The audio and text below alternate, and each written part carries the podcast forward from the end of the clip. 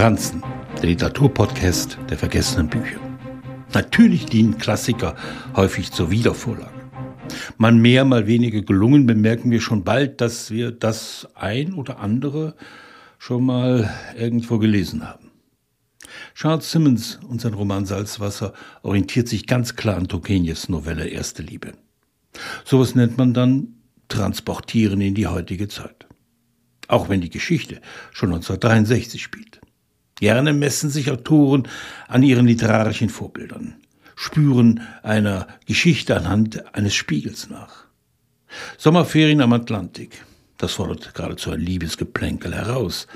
Licht und Schatten, Alkohol, hochgelegte Füße und eine Brise vom Meer. Und schon befindet man sich in dieser leicht verführbaren, beschwingten Stimmung.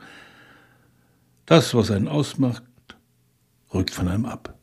Zumal wenn mit Mutter und Tochter im Nachbarhaus zwei Frauen einziehen, die so anziehend wirken, dass man sich nicht entziehen kann. Das ganze Drama wird im ersten Satz offenbart. Im Sommer 1963 verliebte ich mich, ob mein Vater trank.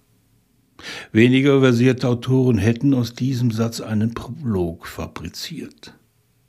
Charles Simmons Geschichte ist eine Erzählung eines hinter sich gebrachten Abstands, einer Bewältigung. Weil Michael von den Geschehnissen in jedem Sommer 1963 erzählt, versucht er herauszufinden, was ihn hilflos gemacht hat. Erste Lieben sind immer verwirrend.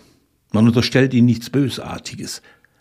Gerade mal 15-jährig verliebt sich Michael in Zina. Blauäugig bekommt er lange Zeit nicht mit, dass sie etwas so ihm verbirgt. Das schöne Wort Verhängnis kann auf diese Geschichte angewendet werden, in der der Leichtsinn dazu führt, dass das, was geheim bleiben sollte, nicht geheim bleibt. Hätte das Ganze verhindert werden können? Musste es so enden? Salzwasser ist eine Spurensuche nach sich selbst, dem Verlust der Kindheit, jedem, der man mal war.